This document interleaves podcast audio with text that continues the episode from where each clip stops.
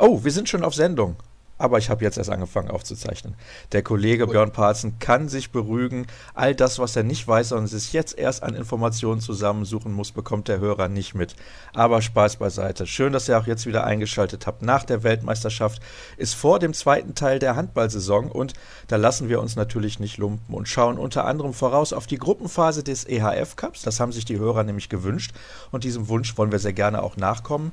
Das ist ja ganz klar und was haben wir noch heute? Ich habe ein Interview der Woche vorbereitet mit Jörg Förste, das ist der Geschäftsführer des Bergischen HC. Und da geht es vor allem darum, dass der BHC sich entschlossen hat, in der kommenden Saison mehr Spiele in Düsseldorf im ISS-Dom auszutragen. Und die Fans, die fanden das überhaupt nicht witzig und haben einen offenen Brief geschrieben. Und da möchte ich ein wenig die Hintergründe beleuchten. Warum hat sich der Verein dazu entschieden? Und war das der einzige Weg, den man gehen konnte? Und bevor es dann richtig losgeht, noch ein paar Informationen vorab. Ihr werdet es wahrscheinlich schon mitbekommen haben, denn diejenigen, die diese Sendung hören, interessieren sich, glaube ich zumindest, einigermaßen extrem für Handball. Also Uwe Gensheimer ist zurück in der DKB Handball-Bundesliga ab dem Sommer, hat einen Dreijahresvertrag bis 2022 unterschrieben bei den Rhein-Neckar-Löwen und im Gegenzug sozusagen wechselt Gudjon Valor Sigurdsson zumindest für ein Jahr zu PSG. Tim Sutton hat seinen Vertrag bis 2022 beim TBV Lemgo verlängert verlängert. Ich wage mal zu bezweifeln, dass er den komplett erfüllen wird, wenn er so weitermacht wie bislang. Und Domenico Ebner, der Torhüter der SGB BM Bietigheim, wechselt zu den Recken aus Hannover. Dann gab es auch Trainerwechsel bzw. schon einen aktuellen Lubomir Franjes ersetzt Ola Lindgren bei IFK Christianstadt per sofort und Piotr Cibecki, der Trainer der polnischen Nationalmannschaft, wird ab dem Sommer auch Trainer des VfL Lübeck Bad Schwartau und Kaspar Mortensen fällt aus bis zum Ende der Saison und da wird gemunkelt, dass Nemanja Ilic kurzfristig beim FC Barcelona anheuert. Oder hast du da schon was gehört, Björn? Erstmal Grüße. Hallo, Sascha. Zu dieser Personalie hatte ich noch nichts gehört. Ich wusste, dass Kaspar Mortensen verletzt ist, aber dass Nemanja Ilic jetzt kommen soll. Ich denke, Barcelona braucht irgendjemand, gerade so wie Mortensen in der ersten Phase der Champions League auch gespielt hatte. Ja, muss man mal sehen. Aber diese Information war mir jetzt auch neu. Man lernt nie aus. Und Xavi Pascual, der war alles andere als amused, hat sich massiv darüber beschwert, dass Mortensen dann nochmal gespielt hat. Der hatte sich verletzt im Spiel gegen Tunesien. Im Finale hat er dann aber auch noch mal ein paar Einsatzminuten bekommen. Also das ist schon sehr, sehr kurios und da kann ich die Clubmannschaften durchaus verstehen. Dirk Schmeschke hat sich dazu ja auch geäußert, der Geschäftsführer der SG Flensburg-Handewitt, dass das nicht in Ordnung ist, wie Dänemark und Norwegen da mit den Spielern umgegangen sind. Okay, das werden wir in den nächsten Wochen sicherlich noch intensiver erläutern hier in der Sendung beziehungsweise besprechen. Das ist, glaube ich, das richtige Wort dafür. Und dann fangen wir mal an mit unserer Vorschau auf den EHF Cup, der am kommenden Wochenende beginnt und drei deutsche Mannschaften werden ja mit dabei sein. Leider nicht der SC Magdeburg, denn der ist ausgeschieden. Beim FC Porto im Rückspiel hatte man keine Chance und konnte so den drei Tore Vorsprung aus dem Hinspiel nicht halten. Vier Gruppen gibt es, A, vier Mannschaften und vielleicht kannst du mal kurz erklären, dadurch, dass der THW Kiel ja das Final Four ausrichten wird, was wird denn passieren, beziehungsweise besser gesagt, was muss passieren, damit es nur drei Viertelfinals gibt? Ja, also das ist ja diese besondere Regelung des ERF-Pokals, seitdem er zusammengelegt wurde in der Saison 2012-13. Es ist also so, wenn der Gastgeber des Finalturniers, also in dem Fall der THW Kiel, entweder Erster in seiner Gruppe D wird oder zu den drei besten Zweiten gehört, dann überspringt er automatisch das Viertelfinale und ist direkt für das Final Four Turnier quasi sein Finale da Horm qualifiziert. Und dann gibt's eben auch nur drei Viertelfinalpaarungen. Das bedeutet, dass der viertbeste Zweite eben in die Röhre schaut. Und wenn man sich die Tradition der ERF Cup Final Four Turniere anschaut, war es in jedem Jahr bislang so, dass der Gastgeber das Viertelfinale übersprungen hat und es damit auch nur drei Viertelfinals gab. Das war zweimal Nord, das war zweimal die Füchse Berlin, das war Göppingen und das war zuletzt auch der SC Magdeburg, die dann sofort den Sprung aus der Gruppenphase zum Finalturnier geschafft haben. Es wäre schon eine große Überraschung, wenn das dem THW nicht gelingen würde. Auf jeden Fall. Also wenn man sich auch die Ansichten sowohl der deutschen als auch der internationalen Starter im ERF-Pokal anschaut, ist Kiel ja nicht nur der Favorit in Gruppe D, sondern auch mit dem Heimrecht und höchstwahrscheinlich 10.250 Fans im Rücken dann auch der große Favorit auf den Titel. Wenn man sich anschaut, die Kieler in ihrer Gruppe D, wenn wir vielleicht schon mal da einen kleinen ersten Blick drauf werfen, sie spielen gegen die Spanier von Freikind Granoyer, die Polen von Asoti Pulavi und die Dänen GOG Gutme, der Heimatverein von Niklas Landin Also es musste schon einiges passieren, dass Kiel dort nicht so viele Punkte holt, um zumindest zu den drei besten Gruppen Zweiten zu zählen. Aber ich sage mal, ich gehe eigentlich auch davon aus, dass Kiel diese Gruppe gewinnt. Auf diese Gruppe gehen wir gleich noch ein bisschen genauer ein. Lass uns der Reihe nachgehen und wir starten mit Gruppe A. Dort sind mit dabei neben den Füchsen Berlin, die mal wieder gegen San Rafael spielen, auch noch Ciudad de Logroño und Balaton Fürit aus Ungarn. Was kannst du uns zu diesen Mannschaften sagen? Dann sprechen wir danach mal kurz über die Füchse. Ja, also man muss ja natürlich sehen, die Konstellation dieser Gruppe, Füchse und San Rafael spielten in den letzten zwei Spielzeiten jeweils dreimal gegeneinander, nämlich immer in der Gruppenphase und dann auch nochmal beim Finalturnier. 2017 war es das Halbfinale, 2018 das Finale und lustigerweise beginnt diese Gruppe A jetzt tatsächlich direkt mit der Neuauflage des Finals zwischen den Füchsen und San Rafael. Und wenn man den Insidern oder Experten oder auch den Clubs selber Glauben schenken darf, dann ist es so, dass San Rafael die Mannschaft ist, der man am ehesten zutraut, dann auch sich neben den drei deutschen Vertretern und vielleicht auch noch einem spanischen Vertreter dann für das Finalturnier in Kiel zu qualifizieren. San Rafael ist eine sehr starke, sehr eingespielte Mannschaft mit dabei, unter anderem der französische WM-Dritte Adrien Di Panda. Es ist eine Mannschaft, die Berlin sechsmal quasi fast schon immer auf Augenhöhe begegnete. Es gab Auswärtssiege von beiden. Das Finale letztes Jahr war am Ende recht eng dann auch gewesen. Und das ist wirklich, muss man sagen, Gruppe A, die mit Abstand stärkste Gruppe. Denn auch Logroño, La Rioja, der spanische Vizemeister, hat eine Mannschaft, die in Spanien die einzige ist, die Barcelona neben Granollers so ein bisschen gefährlich werden kann und eben auch eine große internationale Erfahrung hat. Spielt also in den vergangenen Jahren entweder immer ERF Cup oder immer Champions League und diese drei Mannschaften werden dann die ersten beiden Plätze auch unter sich ausmachen. Und wenn man noch mal im Hinterkopf hat, dass Kiel eben mit einem ersten oder zweiten Platz sich eben so qualifizieren könnte, dass der viertbeste Zweite nicht ins Viertelfinale kommt und sich in dieser Gruppe die ersten drei Mannschaften mit Sicherheit sehr viele Punkte abnehmen werden, kann es sein, dass da der viertbeste Zweite tatsächlich aus dieser Gruppe kommt. Und deswegen sind die Füchse gut daran getan, die Gruppe zu gewinnen. Aber da muss man eben sehen. Balaton Führet, die vierte Mannschaft dort, ist das Farmteam von Telekom Westbrem. Da spielen einige entweder altgediente Spieler, die mal in Westbrem gespielt haben, oder eben einige Talente, die für Westbrem aufgebaut wurden, spielen da mit, aber dürften gegen diese drei starken Mannschaften Berlin, La Rioja und San Rafael eigentlich keine Chance haben. Bei San Rafael spielt übrigens ein Spieler mit, der Olympiasieger, Weltmeister und Europameister geworden ist. Weißt du, wer es ist? Müsste ich raten, ich tippe mal auf einen Franzosen. Ja, tatsächlich das richtig. Das ist Xavi Barachet, der so ein bisschen untergetaucht ist, der ja immerhin 84 Länderspiele für Frankreich absolviert hat, aber er hatte dann auch Verletzungsprobleme, insbesondere während seiner Zeit bei Atletico Madrid und kam danach auch bei Paris Saint-Germain nie so richtig in die Spur. Aber das zeigt schon, Saint Raphael ist gar nicht mal so schlecht besetzt und du hast ja auch gesagt, sie waren mit den Füchsen in den letzten Jahren immer auf Augenhöhe. Könnten die Füchse dort ausscheiden in dieser Gruppe? Ja, also es ist wirklich, wenn man sich die anderen Gruppen anschaut, also Velimir Petkovic hat gesagt, oder Bopaning hat eine ähnliche Aussage gemacht nach der Auslosung, über Losglück dürfen wir uns in den vergangenen Jahren wahrlich nicht beklagen. Also in dieser Gruppe ist wirklich eine absolute Dichte an der Spitze dann gesehen. Gehen wir mal davon aus, dass die Füchse wie in den vergangenen Jahren immer ihre Heimspiele gewinnen. Dann müssten sie entweder, also sie müssen auf jeden Fall im Balaton gewinnen und dann eins der beiden anderen Spiele auch noch für sich entscheiden, in Logroño oder in San Rafael. Dann sollte es machbar sein. Aber es besteht durchaus die Gefahr, dort zu stolpern. Und als Titelverteidiger hat man natürlich auch das Ansinnen, wieder bis zum Finalturnier dazuzukommen. Und es wird gerade bei den Füchsen vieles vieles davon abhängen, wie die Leistungsträger fit sind, wie sie aus der WM rausgekommen sind, wie die anderen langfristigen Verletzungsausfälle alle kompensiert werden können.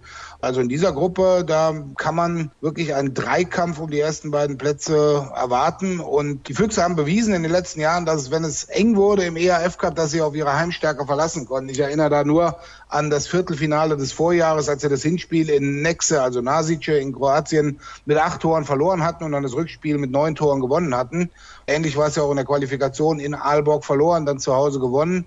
Also es wird auf die Heimstärke ankommen und dass man eben noch zwei weitere Spiele gewinnt. Dann sollte man eigentlich im Viertelfinale sein. Und wenn man sich es ehrlich anschaut, das Viertelfinale wird dann höchstwahrscheinlich einfacher als die Gruppenphase. Das könnte in der Tat so sein. Und die Füchse Berlin, du hast es gerade gesagt, die haben einige Spieler, die langfristig verletzt gefehlt haben. Ich bin sehr gespannt, wer davon in dieser Saison noch zum Einsatz kommt. Zum Beispiel Stipe Mandalinic, Marco Koppelja oder Simon Ernst. Es sind nur drei Akteure und Einen haben sie ja abgegeben, nämlich Wael Jalous, der hat überhaupt nicht eingeschlagen bei den Füchsen und spielt jetzt in der zweiten Liga in Chautré in Frankreich. Mein lieber Mann, was für ein Abstieg. Einst ein Riesentalent und mittlerweile mehr oder weniger, das muss man ja dann sagen, in der Versenkung verschwunden. Dann gehen wir weiter in die Gruppe B, wobei du kannst eigentlich noch kurz die Tabelle tippen. Da machen wir das traditionell. Okay, dann machen wir so. Was ich noch dazu sagen wollte, um vielleicht auch nochmal den Stellenwert des ERF-Pokals generell zu sehen. Ich habe es eben mal ein bisschen nachgeschlagen. Also dank der drei deutschen Vertreter spielen genau 25 Prozent aller dänischen Weltmeister mit im ERF-Cup, nämlich Hans Lindberg bei den Füchsen, Morten Olsen bei Hannover und die beiden Landin-Brüder in Kiel. Dann haben wir mit dem THW Kiel den dreifachen Champions League-Sieger. Wir haben insgesamt sechs Medaillengewinner von der WM da. Also nur um mal zu verdeutlichen, der, der ERF-Pokal, der so ein bisschen immer, naja, ein bisschen ein seltsames Ansehen hatte unterhalb der Champions League, hat sich da richtig gut gemausert. Aber jetzt zur Tabelle in Gruppe A. Füchse Berlin auf 1, San Rafael auf 2, Logroño auf 3 und Balaton Führet auf 4. Das führt uns direkt in die nächste Gruppe und dort sind mit dabei das eben schon erwähnte Team aus Nasice, Tatabanya aus Ungarn, Eurofarm Rabotnik aus Bitola. Das gibt eine ganz spezielle Atmosphäre dort in der Halle, da bin ich mir relativ sicher. Und die Recken aus Hannover. Erzähl mal ein bisschen was zu den drei Teams, die nicht aus Deutschland kommen. Ja, also Nexe Nasice ist der ewige Vizemeister in Kroatien in den letzten Jahren, kann an der Rolle von RK Zagreb nicht rütteln, hat aber international in den letzten Jahren eigentlich auf sich aufmerksam gemacht. Ist vielleicht auch eine Sache, sie spielen in der Seha-Liga mit und haben auch eine, eine, internationale Erfahrung sammeln können, die sie im ERF-Pokal dann auch einbringen können. Und wie gesagt, letztes Jahr standen sie ganz kurz davor, sich fürs Finalturnier zu qualifizieren, haben die Füchse eiskalt erwischt zu Hause in Nasice mit acht Toren gewonnen, waren eigentlich schon durch und dann kam, ich glaube, Fabian Wieder hat dann die beiden entscheidenden Treffer am Schluss gemacht, als sie dann das doch noch verpasst haben. Also Nasic ist eine Mannschaft, auf die man aufpassen muss. Grundfos Tatabania ist ein Team, die spielen sehr souverän eigentlich die letzten Jahre immer in der ungarischen Liga mit sind so hinter Westbrem und Szeged so die Nummer drei, verfügen über ein paar aktuelle und ehemalige Nationalspieler, so zum Beispiel Ferenc Ilias, der aus der Bundesliga bekannt ist, oder auch ein paar andere aktuelle ungarische Nationalspieler sind allerdings in den letzten Jahren international jetzt nicht so groß in Erscheinung getreten. Und der dritte Verein, Eurofarm Rabotnik, die kam so wie Phönix aus der Asche in Mazedonien, rütteln quasi gerade auch richtig am Thron von Metalog als Nummer zwei in Mazedonien hinter Wada. Die sind nicht zu verwechseln. Es gab ja früher mal eine Mannschaft, die hieß Pelista Bitola. Das ist der Heimatverein von Kirill Lazarov. Die waren bekannt für ihre wüste Atmosphäre in der Halle. Der TBV Lemgo hat da mal gespielt und die Spieler konnten sich dann nur noch mit einem Sprint in die Kabine retten, nachdem sie dort in letzter Sekunde mal ein Europapokalspiel gewonnen haben. Also Eurofarm Rabotnik ist ein Verein, der lustigerweise vom ehemaligen Hauptsponsor von Pellister unterstützt wird, eben der Firma Eurofarm. Der Besitzer hat sich jetzt einen neuen Club, nennen wir es mal nicht zusammen gekauft, sondern aufgebaut. Und dort spielen sehr viele aktuelle mazedonische Nationalspieler, die eben auch langfristig da aufgebaut werden sollen. Und sie sind in der mazedonischen Liga seit ewigen Zeiten jetzt ungeschlagen, wobei man natürlich dazu sagen muss, Metalurg und Wada kommen da erst in den Halbfinals dazu. Ja, ist eine Mannschaft, die in der Saisonvorbereitung schon einige gute Ergebnisse hat und dann auch in der Qualifikation für den EAF-Pokal den BSV Bern rausgeworfen hat. Das hört sich jetzt nicht nach so einem super Ergebnis an, aber der BSV Bern hatte in der Runde zuvor Spartak Moskau ausgeschaltet und Eurofarm Rabotnik hat ja also mit insgesamt, ich glaube, zwölf Toren Differenz ausgeschaltet. Also da ist eine Mannschaft, auf die die Recken sicherlich aufpassen müssen. Und was definitiv garantiert ist, da sagt Trainer Antonio Carlos Ortega auch schon, wir werden in sehr lauten Hallen spielen. Alle drei Mannschaften sind für sehr frenetische Fans bekannt und speziell natürlich Bitola als eines der heißesten Pflaster im europäischen Handball. Wenn es jetzt auch ein anderer Verein und eine andere Halle ist, da wird mit Sicherheit einiges los sein, wenn die Recken kommen. Und der große Superstar in Bitola ist der dort auch geborene Philipp Kusmanowski. Der hatte zuvor bei Metalurg gespielt, aber die haben ja auch finanzielle Probleme. Und er hat sich dann seinem Heimatverein angeschlossen. Und der wechselt ja im Sommer dann zum SC Magdeburg, gilt als das größte Talent im mazedonischen Handball, spielt auf der Rückraum-Linksposition und ist erst 22 Jahre alt. Da bin ich auch schon sehr gespannt, ihn dann in der DKB Handball-Bundesliga zu sehen. Und Physis sollte ja generell da kein Problem sein, wenn man aus Mazedonien kommt, wenn man an den Rest der Nation Nationalmannschaft denken. Ja, die Recken aus Hannover in der Bundesliga straucheln sie. Was erwartest du von ihnen international? Ja, das Spannende ist ja, genau wie du sagst, in der Bundesliga gestrauchelt, aber zum Beispiel auch im Pokalfinal vor jetzt wieder dabei. Man muss ja sehen, dass Hannover sich als Finalist des DRB-Pokals der vergangenen Saison überhaupt erst für den ERF Cup qualifiziert hat. Man ist jetzt wieder in Hamburg dabei. Man ist sehr souverän eigentlich gegen Benfica Lissabon in der dritten Quali-Runde eingezogen in die Gruppenphase.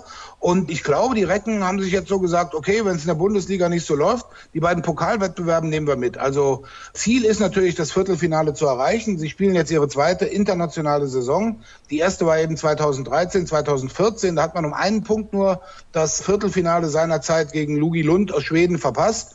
Und ich denke, in dieser Gruppe auch in die Fahrten recht anstrengend sind. Die Spiele sind machbar, die Fahrten eben nach Tatabanya, nach Bitola, nach Nasice, die liegen alle nicht unbedingt sehr nah an internationalen Flughäfen. Die Fahrten werden anstrengend sein. Aber ich denke, sie können da auf jeden Fall unter die ersten zwei kommen. Und Ortega sagt, äh, ähnliche Sache wie auch Petkovic, Heimspiele gewinnen und dann auswärts irgendwie punkten.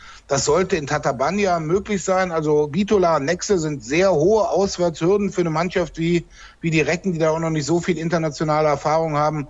Aber wie gesagt, ich glaube fast schon, dass sie es in dieser Gruppe eher als in allen anderen Gruppen auch schaffen können.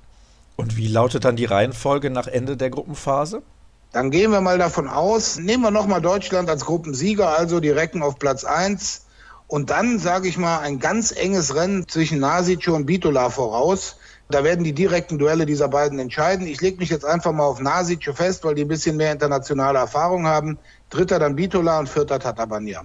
Wir kommen in die nächste Gruppe, das ist die Gruppe C und dort haben wir mit dabei Ciudad Encantada aus Spanien, den FC Porto, dann haben wir Constanta aus Rumänien und das Team Twist Holstebro aus Dänemark. Keine deutsche Mannschaft, denn wie gesagt, der SC Magdeburg ist dem FC Porto unterlegen gewesen nach Hin- und Rückspiel in der dritten Qualifikationsrunde und da hat der FC Porto gezeigt, dass er in dieser Gruppe wahrscheinlich zu den Favoriten zählt. Ja, in dieser Gruppe, also ich sag mal, das ist jetzt natürlich auch von den Namen her die Gruppe, wo man sagt, okay, hm, schauen wir mal, die anderen sehen irgendwie ein bisschen besser aus. Aber natürlich Holstebro, die waren im ersten ERF Cup Finalturnier in Nornche mit dabei verfügen über eine international gestärkte Mannschaft. Der FC Porto spielte schon Champions League. Und ich denke mal, diese beiden Mannschaften werden dann auch die Favoritenrolle übernehmen. Also bei Constanta, das ist ja auch eine Mannschaft, die früher in der Champions League spielte, weiß man noch nie. Die haben auch so einen internationalen Gemischtwarenladen. Ich zähle mal gerade mit 1, 2, 3, 4, 5, 6, 7, 8, 9 Spieler aus neun Ländern unter anderem Stefan Vujovic, den wir ja auch noch aus der Bundesliga kennen. Aber da weiß ich nie, die spielen mal Hü, mal Hot, Constanta. Aber ich denke, dort läuft sehr viel auf den FC Porto, die sehr gewachsen sind jetzt und auch knapp noch die Champions League verpasst hatten in Portugal. Der portugiesische Handball sowieso im, im Aufkommen. Also da denke ich mal, dass Porto und Holstebro dann den ersten Platz unter sich ausmachen. Dahinter sehe ich Constanta und ja, Cuenza bzw. Encantada kann ich nur schwer einschätzen. Ja, also das ist eine relativ ausgeglichene Gruppe. Wie gesagt, der FC Porto hat das Rückspiel gegen den SC Magdeburg komplett dominiert und dort spielt unter anderem Gibril im Benge, der ja früher beim TVB Stuttgart in der Bundesliga aktiv gewesen ist. Also da sollte man, wenn man die Zeit findet, sich das eine oder andere Spiel durchaus mal ansehen. Das ist ordentlicher Handball auch, der da geboten wird. Also das sollte man nicht unterschätzen. Ja, ordentlicher Handball schon. Nur, ich sag mal, wenn man so weit ist, dass man sich Spiele der Gruppe C anschaut, dann hat man aber schon viele andere Spiele gesehen, wo man sagt, okay, das ist jetzt additives Vergnügen, nenne ich das jetzt mal. Additives Vergnügen, das sind ja Wörter, die hört man hier bei uns sehr selten. Dann hätte ich gerne natürlich auch deinen Tipp für diese Gruppe. Okay, also Porto auf 1, Holstebro auf 2, Constanta auf 3 und Encantada Cuenza auf 4. Und wir kommen in die Gruppe D, die du eben schon ein wenig angerissen hast. Dort mit dabei der THW Kiel, Gok Gutme aus Dänemark, Granollers aus Spanien und Azote Puave aus Polen. Und der THW ist der klare Favorit, aber was weißt du über die anderen drei Mannschaften? Ja, also wenn man sich zum Beispiel Freiking Granollers anschaut, die sind wie der THW zweifacher ERF-Pokalsieger. Ist zwar alles schon ein bisschen her bei denen, aber die haben eine Mannschaft dort aufgebaut, ich sag mal im Schatten des FC Barcelona, wo sie ja auch leben. Sie waren in der spanischen Liga in der vorvergangenen Saison die einzige Mannschaft, die nach x Jahren Barcelona mal wieder eine Niederlage beigebracht hatte. Und sie haben jemanden, der war in Berlin, sowas wie der, wie der Held bei der WM, bei den WM-Vorrundenspielen, nämlich der brasilianische Torwart Cesar Almeida. Der ist auch bei Granollers im Tor, der Wurde ja, wie sich die Leute, die da waren, erinnern können, euphorisch gefeiert bei jeder Parade, weil er wirklich eine tolle Leistung da hingelegt hatte. Und Granoyer war, wie gesagt, vor drei Jahren waren sie mit dabei im Finalturnier, haben dort das Finale zwar verpasst, aber man erinnert sich auch, letztes Jahr haben sie gegen Magdeburg zweimal sehr stark ausgesehen. Also die Mannschaft ist nicht zu unterschätzen, wobei es natürlich dann so ist, Kiel ist auch gegen Granoyer der Favorit. Bei den Polen aus Bulawi, Azoti, weiß ich, der Hauptsponsor, der auch den Namen Azoti gibt, ist ein Mineral- oder Phosphordüngerhersteller. Und in der Mannschaft spielen ein paar interessante Leute, wie Torwart Vadim Bogdanov aus Russland zum Beispiel oder der Kroate Ante Kaleb und ein anderer Kroate mit Jerko Matulic ist eine Mannschaft, die körperlich sehr, sehr stabil ist, im letzten Jahr auch schon in der Gruppenphase mit dabei war und dort allerdings gegen Granollers, Chambéry und Wakatun dann auch den kürzeren gezogen hatte. Spielt jetzt nicht so viel internationale Einsätze, aber ich denke mal, es wird in dieser Gruppe für sie auch um den vierten Platz herauslaufen, denn eigentlich GOG Gutme als Heimatverein von Niklas Landin und Mikkel Hansen ist eigentlich eine Mannschaft, die sich sehr freut, wieder zurück zu sein. Dort spielen neben vielen Dänen, unter anderem auch Ole Erevik, der bekannte Torwart aus Norwegen und andere interessante, vor allem junge Spieler, wo man sagen kann, dass man denen ruhig zutrauen kann, auch gegen Granollers vielleicht sogar etwas mitzureden, auch wenn die Mannschaft natürlich nicht so die Erfahrung hat und auch sehr viele Wechsel hat, weil einige Spieler den Verein verlassen haben, wie zum Beispiel Thorsten Lahn. Aber da bin ich gespannt, wie sie auftreten. Aber weil jetzt die Tabellenfrage wieder kommt, ich sortiere Gutmar auf Platz drei ein, hinter dem THW, der meiner Meinung nach vielleicht sogar ungeschlagen die Gruppe beenden kann. Granollers und dann eben Azoti Polavi. Im Sommer wechselt übrigens Niklas Kirkelöke zu den Rhein-Neckar-Löwen und der spielt in Gutme, hat sich leider verletzt. Mit einem Kreuzbandriss fällt er den Rest der Saison aus. Das ist sehr, sehr ärgerlich und mindert natürlich auch die Chancen dieser Mannschaft. Aber da du gerade deinen Tipp schon gegeben hast, bist du ja relativ optimistisch, was das angeht, dass die da auf jeden Fall mithalten werden. Und der THW ist, das haben wir am Anfang schon gesagt, der große Favorit auf den Gesamtsieg auch. Kann da irgendwas schiefgehen in dieser Gruppenphase? Ich kann es mir beim besten Willen nicht vorstellen. Die wirkten ja zuletzt in der Liga auch und im EHF Cup in der Qualifikation gegen Dram ultra souverän. Ja, also wenn die Kieler diese Form halten, ist in der Gruppenphase, wie gesagt, ich gehe davon aus, ungeschlagen. Vielleicht das Spannende wird sein direkt das Auftaktspiel in Granollers. Das dürfte direkt zum Start die allergrößte Hürde sein. Ansonsten sehe ich da wirklich keine Probleme auf den THW zukommen. Was dann auch bedeuten würde, ein zusätzliches freies Wochenende, wenn die anderen ihre Viertelfinals ausspielen. Und dann, ich denke mal, in Kiel rechnet man für jedes Gruppenspiel mit mindestens 7000 Zuschauern, dass dann noch das Finalturnier ausverkauft ist. Und die Kieler Halle hat exakt seit 2004 kein ERF-Pokalfinale mehr gesehen. Ich glaube, dann wird sie auch voll sein am 17. und am 18. Mai. Freitags und samstags übrigens entgegen der Gegebenheit in den letzten Jahren, denn es ist so, dass DJ Bobo am Sonntag ein Konzert spielt, am 19. Mai und deswegen stand da die Halle nicht zur Verfügung. Übrigens in Gutme hat Ole Erewig sein Karriereende zum Ende der Saison bekannt gegeben und es gab noch zwei andere wichtige Spieler, die den Verein im Sommer verlassen haben, nämlich Magnus Jöndal und Gören Johannessen. Die haben sich beide ja der SG Flensburg-Handewitt angeschlossen, also ein richtiger Aderlass da im vergangenen Jahr. Und ja, was haben wir noch zu sagen? Gibt es noch irgendwelche Informationen, die du uns mit auf den Weg geben willst, beziehungsweise den Hörern? Eigentlich haben wir so ziemlich alles erwähnt, was wir erwähnen können. Und ich gehe davon aus, im Final Four sehen wir zumindest zwei deutsche Mannschaften. Also der THW Kiel, der wird sich nicht lumpen lassen. Und bei den Recken, da bin ich mir nicht ganz so sicher, aber ich glaube schon, die Füchse Berlin werden es wieder packen. Ja, da gebe ich dir recht. Ich sag mal, die Recken kommen ins Viertelfinale rein.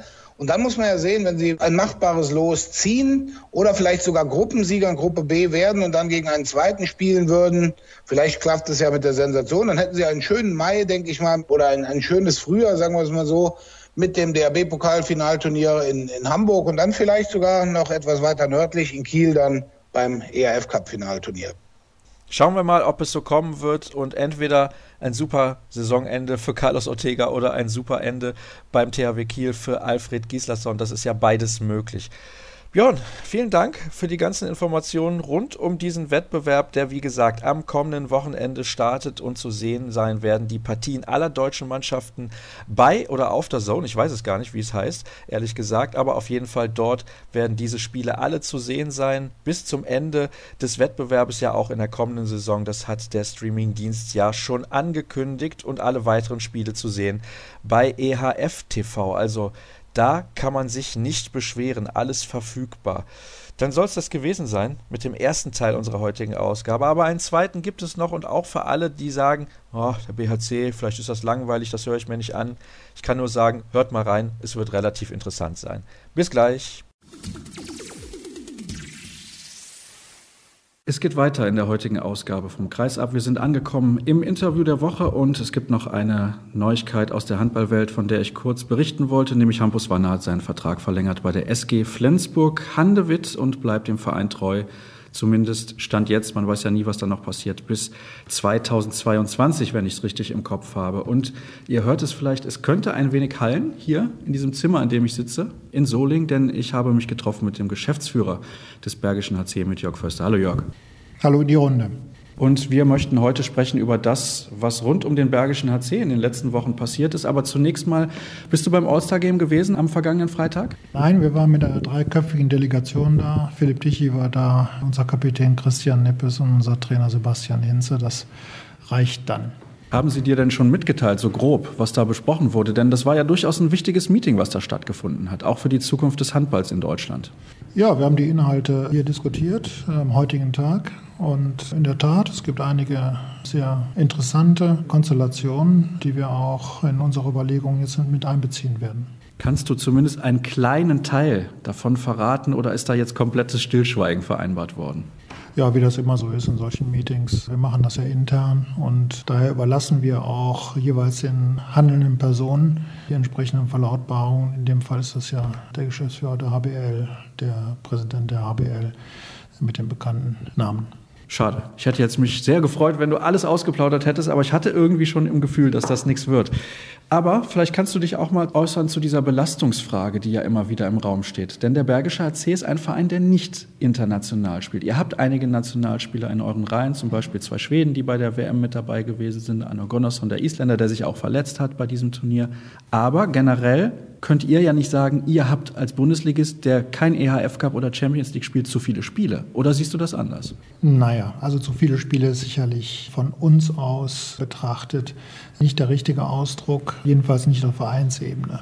Wir haben unsere 34 Punktspiele plus möglichst viele Pokalspiele. Das ist das eine und da wir ja nicht international vertreten sind, ist das tatsächlich auch auszuhalten. Was natürlich hinzukommt, ist der immer enger werdende internationale Terminplan. Und man tut gut daran, diesen Terminplan zu entflechten. Es ist ja einiges jetzt auch schon auf den Weg gebracht worden. Ab 2020 wird die Champions League überwiegend dann in der Woche spielen und nicht am Wochenende und vor allen Dingen diese unseligen Länderspiele unmittelbar nach Abschluss einer Spielzeit gehören dann der Vergangenheit an. Es dürfte schon ein wenig helfen. Insgesamt kann man aber tatsächlich sagen, besonders die Leistungsträger, also die international arrivierten Spitzenkräfte werden in der Bundesliga und in der Champions League schon spätestens nach Ende der Gruppenphase der Champions League ganz enorm gefordert. Und wenn man dann zwei internationale Großereignisse wie im Jahr 2020 hat, nämlich Europameisterschaft und Olympia, dann ist das unter dem Strich einfach zu viel. Das könnte ja dann auch für euch interessant werden, nämlich mit Linus Arneson und Max Dari, die für Schweden mit dabei sein könnten. Also 2020, sofern sie sich nicht verletzen, werden sie das auf jeden Fall sein, weil sie Gastgeberland sind und eventuell dann den Sprung ja auch nach Tokio schaffen werden. Und dann ist das plötzlich für euch ein massives Thema. Ja, also was die Ländermannschaften angeht, ist es für uns tatsächlich auch heute schon ein nicht wegzudenkendes und auch immer wesentliches Thema. Wir haben ja auch noch drei tschechische Nationalspieler in unseren Reihen, die sich jetzt für die WM denkbar knapp nicht qualifiziert haben, in den Ausscheidungsspielen knapp gescheitert sind. Also wenn man das alles zusammen addiert, wenn man jetzt Christopher Rudek vielleicht noch nimmt, der in den erweiterten Kreis der deutschen Nationalmannschaft hinzugenommen worden ist und vielleicht noch Jeffrey Bohmhauer, die Niederländer haben ja auch nicht so eine schlechte Ländermannschaft, dann sprechen wir ja schon über acht, neun, zehn Spieler, die da abberufen werden können und daher ist das Thema ja. Die Spieler sagen immer wieder, es ist gar nicht das große Problem, viel zu spielen. Die Reisen sind das eine Problem. Das andere Problem ist, sie haben nicht genug Pause im Sommer. Ich denke mir immer wieder, die HBL-Saison, die fängt so zehn Tage vor Ende August grob an, kann man sagen. Davor gibt es ja noch die Pokal First Force. Und wäre es nicht zum Beispiel eine Möglichkeit zu sagen, wir spielen gar nicht im August? Das ist nämlich auch ein Monat, wo in vielen Bundesländern noch Ferien sind Das heißt, da gehen ja auch potenzielle Zuschauereinnahmen flöten, kommt auch noch dazu. Wäre das eine Möglichkeit zu sagen, okay, wir schieben das irgendwie nach hinten, verzichten auf ein All-Star-Game, auch wenn das sicherlich medial eine große Wirkung hat, aber da geben wir den Spielern vielleicht lieber noch eine Woche mehr Urlaub? Also sehr sinnvoll ist jedenfalls eine Verkürzung der Saison. Das ist ja jetzt für die Saison 1920 auch schon in Rede. Da wird der letzte Spieltag ja früher sein als in der laufenden Saison, wo wir in den Juni hineinkommen. Das muss das Hauptaugenmerk sein, Verkürzung der Saison. Und wie sich das dann konstelliert in den einzelnen Monaten, das hängt ja nicht nur von unserer Liga ab, sondern es hängt ja auch von der Champions League ab. Und da denke ich, sind wir seit einiger Zeit sehr, sehr gut aufgestellt in der Liga mit Andreas Weschenbach, der das auf deutscher Seite hervorragend macht. Wir sind auch international in den Boards jetzt vertreten mit Frank Bohmann, auch mit Gerd Butzek, der das sicherlich auch ebenso wie Uwe Schwenker mit einem deutschen Hintergrund versieht. Also ja, ich meine, in Jahren, wo es nicht die Olympia-Belastung zusätzlich gibt, ist durch die neue Champions League-Reform einiges an Last genommen. Dann wollen wir dann das Thema auch wechseln und schließen das ab. Und ich bin mir sicher, dass wir in den nächsten Monaten da weiter drüber sprechen werden und Kommen wir zum Bergischen HC und das Thema, was mir da irgendwie in den letzten Monaten immer wieder ins Auge gesprungen ist, ist die Suche nach einem Ort, wo ihr eine neue Halle bauen könnt. Denn das ist seit vielen Jahren euer Ziel. Ihr habt zwei eher alte Hallen, ich glaube, das kann man so sagen, auch wenn die Klingenhalle natürlich eine legendäre Halle ist, zumindest unter denjenigen, die schon häufig dort zu Gast gewesen sind und vielleicht auch unter Spielern anderer Mannschaften, die diese tolle Atmosphäre dort erleben durften. Aber es sind zwei Hallen zusammen mit der Unihalle in Wuppertal, die nicht mehr den heutigen Standards entsprechen. Ich glaube, das können wir auf jeden Fall so sagen. Ja, das stimmt. Was ist euer Plan, beziehungsweise was wäre euer Wunsch gewesen? Sagen wir es mal so. Also für diejenigen, die sich mit dem Bergischen Land jetzt nicht so sehr auseinandergesetzt haben, muss man eines vorausschicken. Es ist ein sehr eigentümlicher Standort, den wir haben. Einerseits ist das eine Metropolregion. Das Bergische Land setzt sich ja zusammen aus den drei Großstädten Wuppertal, Solingen, Remscheid im Kern. Es gibt aber auch im Norden Fellbad, Sprockhövel, Gewelsberg, also größere Städte, die das Ganze arrondieren. Und wir haben im Süden zum Beispiel Langenfeld oder Hilden oder Hahn. Dazu liegen wir genau zwischen Düsseldorf und Köln. Also diese Metropolregion umfasst etwa 20 Millionen Menschen in einer Wegstrecke, die man in zwei Stunden mit dem Bus fahren kann. Das ist das eine. In dieser Metropolregion sind 200.000 Handballer im WHV angemeldet. Also es ist die mitgliederstärkste Region in ganz Deutschland. Und wir sind eine sehr traditionsreiche Region. Wuppertal und Solingen weisen ja über 50 Jahre große Handballtradition auf. Und all das zusammengenommen ist die Grundlage für das, was wir jetzt im Bergischen HC nennen und wie wir ihn sehen. Also das ist schon über viele Jahre zusammengewachsen. Nun ist es so, und das ist die Kehrseite der Medaille, dass wir in nicht gerade verwöhnten finanziellen Zeiten leben, was die jeweiligen Kommunen angeht. Also sowohl Solingen wie auch Wuppertal stehen unter Finanzaufsicht, dürfen keine Heller ausgeben, ohne das entsprechend neu nachweisen zu müssen. Und diese Finanzaufsicht sorgt dafür, dass die Kommunen sich sehr schwer damit tun, größere Projekte zu stemmen, schon mal gar nicht alleine.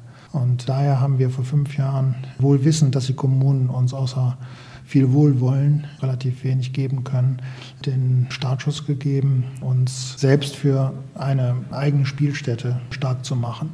So, und diese eigene Spielstätte ist auch weit auf den Weg gebracht worden mit Lärmschutzgutachten, was wir schon in wesentlichen Teilen auf den Weg gebracht hatten, mit Verkehrsgutachten, wo die entsprechenden Vorarbeiten bereits erledigt waren.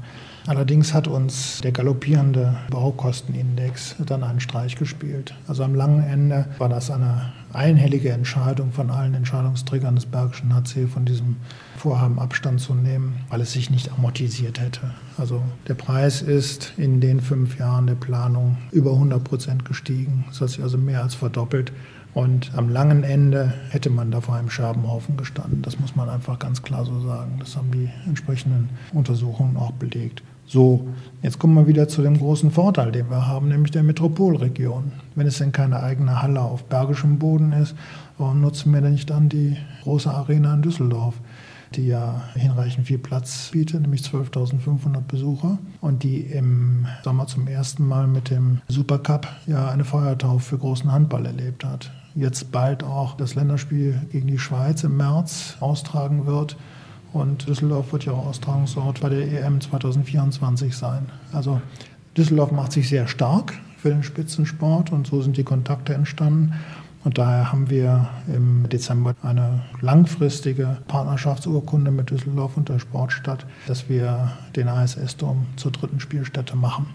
Bevor wir genauer darauf eingehen, habe ich noch ein, zwei Nachfragen. Du hast eben gesagt, die Kosten für eine mögliche Halle sind um über 100 Prozent gestiegen. Mit welchen Kosten habt ihr denn damals so grob kalkuliert für den Bau der Halle und so weiter und so fort? Und ärgerst du dich vielleicht im Nachhinein auch ein bisschen darüber, dass jetzt zum Beispiel Geld für diese Gutachten in Anführungsstrichen zum Fenster rausgeschmissen habt? Denn das sind ja nicht nur 5000 Euro, die man da bezahlt.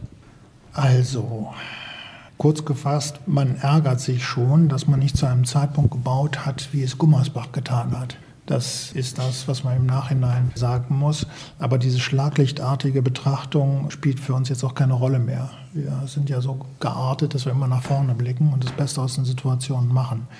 Wenn wir einen Standort definiert hätten, schon sehr früh, nämlich im Jahr 2013, uns darauf hätten verständigen können, dann wären wir vielleicht noch rechtzeitig gekommen auf bergischem Boden. Aber das Ganze benötigt natürlich auch viel Vorarbeit, viel Detailinformationen in größeren Runden, viel Abstimmungserfordernisse auch mit der Politik. Und das dauert eben. Das ist ein großes Projekt und das schnippt man nicht eben dahin, wenn man es nicht komplett aus eigenen Kosten begleichen kann. Und das kann der Bergische HC genauso wenig wie irgendein anderer Handballverein in Deutschland. Jetzt bist du meiner konkreten Frage natürlich geschickt ausgewichen, aber ich versuche trotzdem dann nochmal nachzufragen, wie teuer wäre die Halle grob gewesen? Oh, das hatte ich vergessen, genau. Also wir haben mit etwa 18 Millionen Euro kalkuliert im Jahr 2013. Wir wären jetzt nahe 40 Millionen gekommen. Und das nun wiederum ist selbst für Hasardeure zu riskant und das sind wir nun wirklich nicht. Nun ist es so gekommen, Ihr habt euch entschieden, mit der Sportstadt Düsseldorf eine Vereinbarung zu unterschreiben. Du hast es eben gesagt, im Dezember wurde das Ganze öffentlich.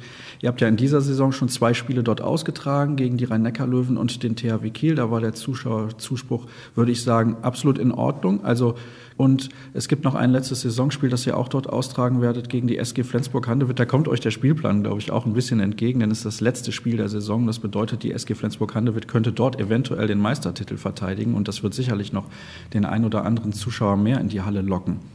Dann gibt es natürlich Kritiker und die sagen, na, das ist aber blöd. Wir haben sowieso schon zwei Heimspielstätten in Wuppertal und in Solingen, gefühlt also kein richtiges Zuhause. Jetzt gehen die auch noch nach Düsseldorf für mehr als nur drei Spiele. Und für uns bleibt sozusagen die Resterampe übrig. Da gab es einen offenen Brief des Fanclubs des Bergischen HC, die das auch öffentlich kritisiert haben und gesagt haben, das gefällt uns nicht. Welche Argumente hast du zu sagen, wir konnten das gar nicht anders regeln als so, denn das finanziert ja auch ein wenig unsere sportliche Zukunft. Ja, genau diese Argumente sind es ja. Also wer den Bergischen HC aufmerksam verfolgt hat, über all die Jahre hat ja festgestellt, dass wir immer einen Schritt nach dem anderen tun und das wohl bedacht und wohl dosiert. Aber wenn Schritte zu tun sind, dann machen wir die auch. Jetzt hat sich die einmalige Konstellation ergeben, dass man so in Düsseldorf Fuß fassen kann. Das ist eine Erweiterung unseres Zuschaueraufkommens. Das ist nun mal so, dass wir auf bergischem Boden nur 3000 Zuschauern Platz bieten können. Und im Schnitt waren jetzt in Düsseldorf 6000 Zuschauer. Das macht schon jedem klar, das sind ja irgendwie 3000 mehr. Also wir sprechen ein erweitertes Publikum an, das ist das eine. Wirtschaftlich betrachtet ist Düsseldorf hochinteressant für uns. Wenn wir uns dort als Stützpunkt des Spitzenhandballs in Deutschland etablieren können, dann hat das niemals wirtschaftliche Nachteile für uns. Und letztlich sind das die entscheidenden Punkte, die man verantwortungsbewusst sondieren muss. Und dann kann man auch zu keinem anderen Ergebnis kommen. Zumal es übrigens, was so oftmals nicht betrachtet wird, auch gar nicht so einfach ist, die Hallen auf bergischem Boden zu buchen. Wir haben ja beispielsweise in Wuppertal die Konstellation, dass wir Donnerstagsspiele im Prinzip kaum machen können, weil das eine Universitätshalle ist und die Universität ja auch Zugriff hat dort. Das heißt, die gegenwärtige Terminplanung mit den beiden Hallen ist schon außerordentlich schwer. Und da ist uns ein Ausweichen manchmal unabhängig von den wirtschaftlichen Überlegungen wirklich ganz hilfreich. Das Problem da, ihr müsst natürlich vorher schon die Halle vorbereiten. Das heißt, kein Universitätssport kann da stattfinden und am nächsten Tag ist ja auch wieder Universitätssport. Also das ist da das Problem. Das hörte sich für mich eben so an, ihr habt bis zum letzten Moment alles getan, damit ihr noch eine Hallenlösung auf bergischem Boden findet, aber es war einfach nicht zu stemmen. So kann man es zusammenfassen. Also es ist einfach die wirtschaftliche Vernunft, die dem Gremium, und bei uns ist ja das Gremium des Gesellschafterkreises, das entscheidet, hat einstimmig dieses Thema entsprechend bewertet und aus meiner Sicht gab es da auch keine andere Möglichkeit. Seid ihr da mit den Fans in irgendeiner Art und Weise nochmal in den Dialog gegangen? Also nicht vorher, aber jetzt im Nachgang, wo diese Kritik aufkam? Oder siehst du Bedarf überhaupt dafür? Wir sind in Dialog gegangen. Wir haben mit beiden Fanclubs gesprochen, mit einer Abordnung beider Fanclubs. Letztlich die entscheidende Frage ist die, wollt ihr eine Mannschaft haben, die dem Leistungsstand entspricht, die wir jetzt in der Hinrunde an den Tag gelegt haben? Und wenn diese Frage mit Ja beantwortet wird, dann ist es zwangsläufig so, dass die wirtschaftlichen Rahmenbedingungen auch dafür erbracht werden müssen. Und dann nur wiederum ist ein kleiner Schritt, Ja zu sagen zu Düsseldorf. Und das haben wir deutlich gemacht. Und wir haben auch sehr deutlich gemacht, dass der Bergische HC komplett autonom bleibt. Und das Gute, was beim Bergischen HC in den vergangenen Jahren vergleichsweise vortrefflich funktioniert hat, dass wir das auch beibehalten werden. Nämlich diese Ruhe und diese Bedachtheit, die Dinge auch nach und nach zu entwickeln. Das wird sich nicht ändern, nur weil wir einige Spiele jetzt in Düsseldorf ausrichten werden. Kannst du denn die Sichtweise der Fans im Ansatz nachvollziehen? Die sagen, ja, jetzt fahren wir dann auch noch nach Düsseldorf, das ist ein bisschen blöd und da sind dann die Top-Spiele, die hätten wir vielleicht gerne in Wuppertal oder Solingen gesehen? Also grundsätzlich kann ich alles nachvollziehen und ich kann auch in meiner Funktion mit jeder Kritik umgehen. Man wünscht sich manchmal, dass Kritik etwas dosierter und auch von der Form her möglicherweise etwas bedachter formuliert würde, aber das ist nun mal so, damit muss man auch umgehen. Unter dem Strich ist es so, dass wir uns in all den Jahren und ich mache das ja schon wirklich sehr, sehr lange hier, auch einen Vertrauensvorschuss erarbeitet haben sollten also ein Vertrauensvorschuss, der da bedeutet, jawohl, da wird schon nichts gemacht, was dem Verein schaden kann. Und ich denke, das war da auch das entscheidende Argument, auch im direkten Dialog mit den Fanbeauftragten, dass man das auch auf der anderen Seite einfordern darf. Und für uns ist das ein großer Schritt und es ist auch gar nicht gesagt, welche Gegner es sein werden, die wir in Düsseldorf begrüßen werden. Also da ist auch eine eindeutige Aussage getroffen worden, Termin schlägt Gegner. Also es ist nicht auszuschließen, dass man ein Weihnachtsspiel gegen Erlangen in Düsseldorf macht und ein Spiel am, weiß ich nicht, 30. August zu Hause gegen Kiel in Solingen macht. Also das ist alles vom Spielplan abhängig und von den Verfügbarkeiten auch der einzelnen Gegner. Korrigiere mich, wenn ich da jetzt komplett falsch liege. Der Etat liegt aktuell so bei drei bis dreieinhalb Millionen Euro. Und jetzt war in den Medien zu vernehmen, die Sportstadt Düsseldorf gibt grob eine Million Euro dazu. Das ist ja ein enormer Anstieg des Etats. Also das müssen wir auch nicht verhehlen. Eine Million Euro mehr, wenn es momentan drei bis dreieinhalb sind, da kann man schon ordentlich was mitmachen. Die Zahlen sind kolportiert. Ich kann sie insoweit bestätigen, als dass das laufende Budget des Bergischen AC in der von dir gerade genannten Größenordnung liegt, 3 bis 3,5 Millionen Euro, das stimmt. Wie sich das in Düsseldorf entwickelt, kann man jetzt noch nicht sehen. Und wir werden auch dazu die Zahlen erst, so denke ich, im zweiten Halbjahr 2019 wahrhaftig darstellen können, weil wir es dann auch erst wissen. Aber wir tun jetzt alles im ersten Halbjahr 2019, um in Düsseldorf Fuß zu fassen und um entsprechende Partner dort zu akquirieren, das ist klar. Du hast eben gesagt, Ihr wollt ein Stützpunkt des Spitzenhandballs in Deutschland werden. Was heißt das denn konkret? Etablierung unter den ersten zehn, was der BHC in seiner Vereinshistorie auch noch nie erreicht hat, müssen wir auch mal sagen. Ja, für uns bedeutet Spitzenhaltenball zunächst einmal die stärkste Liga der Welt zu repräsentieren in unserer Region. Und das ist die deutsche Bundesliga nach wie vor, davon bin ich fest überzeugt, vor allen Dingen in der Breite.